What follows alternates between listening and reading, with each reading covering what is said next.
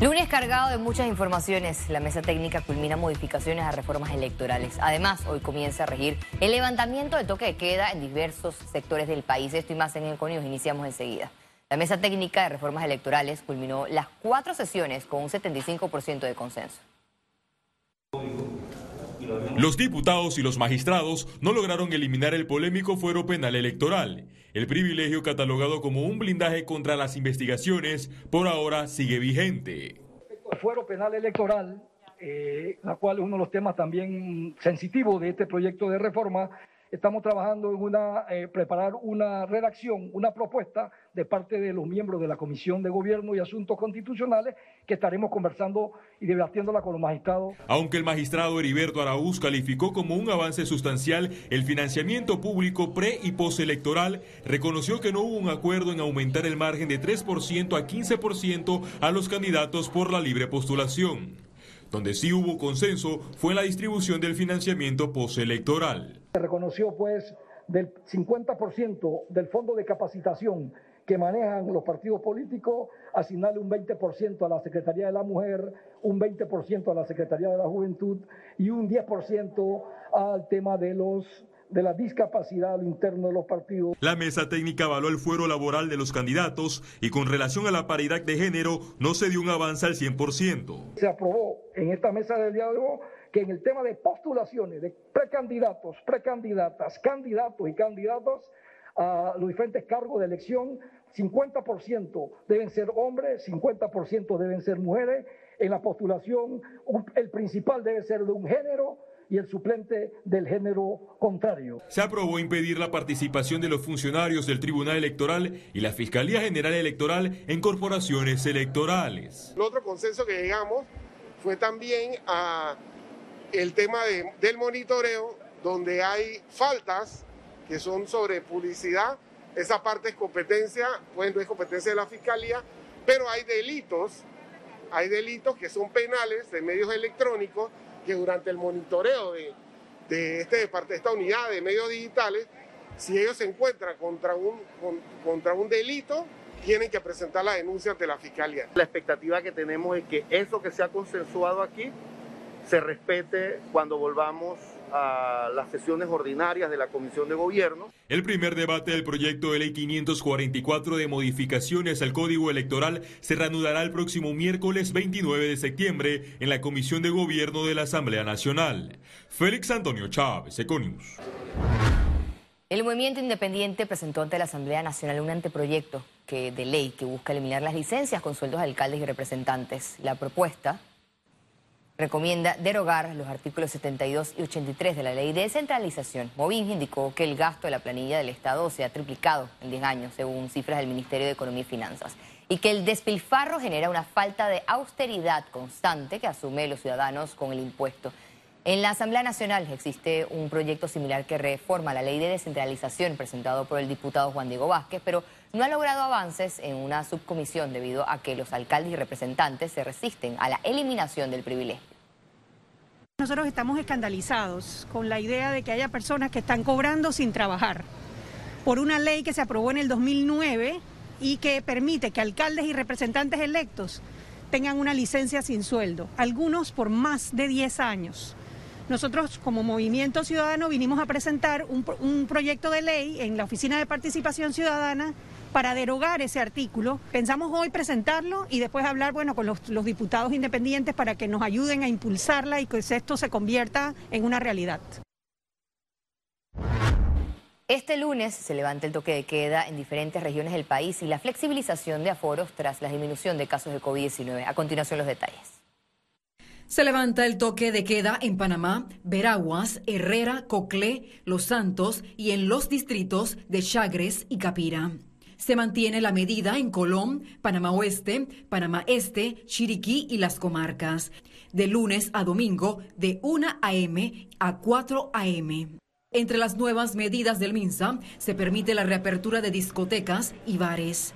Vamos a tener una, unos aforos que van, como bien dices, 80% para las personas eh, vacunadas y 50% para los, eh, los el público en general o el público mixto, que nada más tenga una sola dosis o que de hecho no esté vacunado. Los balnearios, ríos y playas quedarán abiertos y se permitirá el consumo moderado de bebidas alcohólicas. Otra de las actividades que, que se permiten ahora es en, en cines y teatros eh, participar eh, viendo una película, una obra de teatro, la burbuja familiar con un asiento de por medio entre burbuja y burbuja. Entonces, eh, son muchas las actividades que se están eh, reactivando en este momento, haciéndoles una apertura de, con estos aforos, también las canchas deportivas para los, los juegos o ligas comunitarias.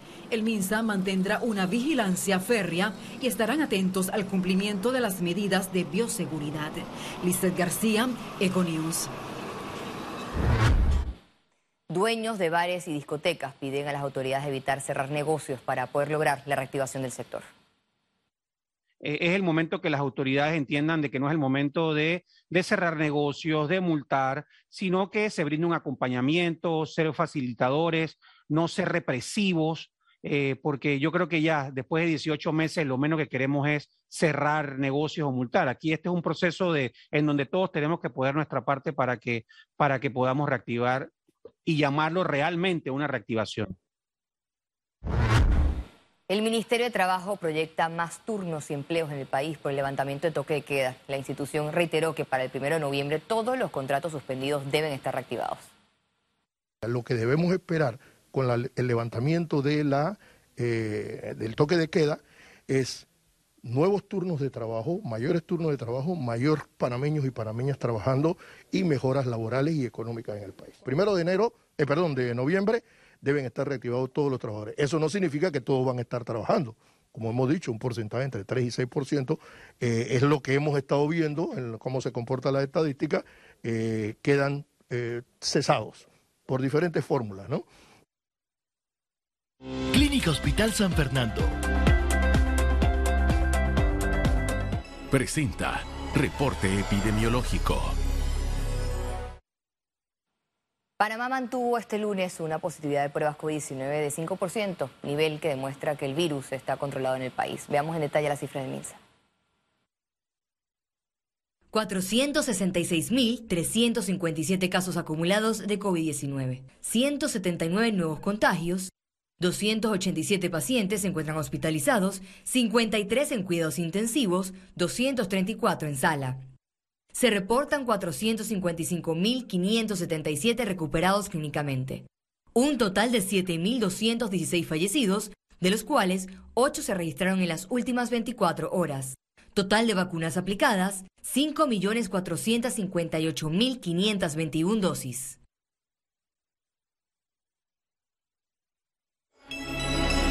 Reporte epidemiológico. Fue presentado por Clínica Hospital San Fernando. Latinoamérica analizará crisis migratoria en octubre, señaló el defensor del pueblo de Panamá, Eduardo Leblanca.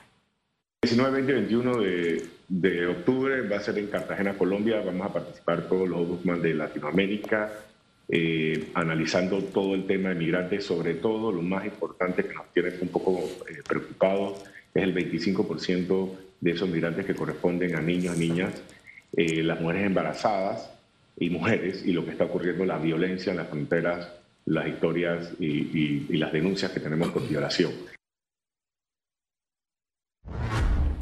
La Cámara de Comercio de Panamá hizo un llamado a buscar una solución regional enmarcada en el respeto de los derechos humanos de los migrantes. En su comunicado semanal, el gremio empresarial recomendó que ante la encrucijada de la crisis migratoria, Panamá debe presentarse en frente a las demás naciones como un líder. Además, sentar en la mesa de decisiones a todos los países de la región para encontrar soluciones compartidas. El Sistema Nacional de Protección Civil emitió este lunes un aviso de prevención a la ciudadanía ante el incremento de lluvias por el desplazamiento de un sistema de baja presión por el Caribe panameño en los próximos días. La entidad advierte sobre la posible crecida en los niveles de los ríos y quebradas en ambas vertientes, deslizamientos de tierras y saturación de los suelos con mayor probabilidad para este 29 de septiembre del 2021. Reactivemos juntos tus proyectos, porque nos sobran motivos para seguir adelante. Caja de Ahorros, el banco de la familia parameña. Presenta Economía. Transcurridos 20 días de negociación de un nuevo contrato con Minera Panamá, el gobierno anunció nuevos acuerdos. El gobierno nacional se mantiene en negociación con la empresa Minera Panamá para garantizar un retorno al inversionista y en paralelo mejores ganancias para el país por la explotación de sus recursos. En conferencia de prensa, las autoridades informaron sobre acuerdos en materia laboral que representan cambios respecto al contrato actual. Y establecía que la contratación era de 25% la que se permitía de contratación de mano extranjera sin ningún control, sin ninguna especificación, sin ninguna excepción en función de la mano de obra especializada. Ahora la diferencia radica en que ellos estarían entrando entonces con la reglamentación que establece el Código de Trabajo, que no solamente establece que es un 10% de planilla, sino que te establece un porcentaje cuando se trata de mano de obra especializada que deberán comprobar ante las oficinas de la especial de Mina que tenemos en el Ministerio de Trabajo y Desarrollo Laboral en la ciudad de Penonomé. En esta fase se abordó sobre migración laboral, transferencia de conocimientos y capacitación, libertad sindical y jurisdicción laboral administrativa. Se pactó el financiamiento de la capacitación técnica profesional y superior por parte de la empresa a través de organismos y universidades estatales o de su propio centro de enseñanza técnica que funciona actualmente dentro de la empresa. Se pactó el intercambio de información sobre los requerimientos de personal técnico y la utilización de la Bolsa Electrónica de Empleo a través de la página empleospanamá.gov Adicional, este lunes inició la mesa sobre asuntos económicos fiscales y aunque el gobierno aún no tiene una propuesta en mesa, ya definió los aspectos técnicos a evaluar. Sí, hay tres aspectos importantes cuando uno ve contratos como este. uno es sí, el tema fiscal, otro tiene que ver, por supuesto, el tema de una rentabilidad financiera sostenible para una empresa.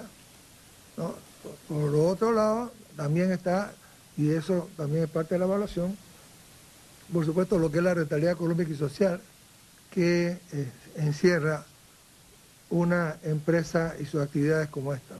Panamá no se merece menos que las mejores prácticas internacionales.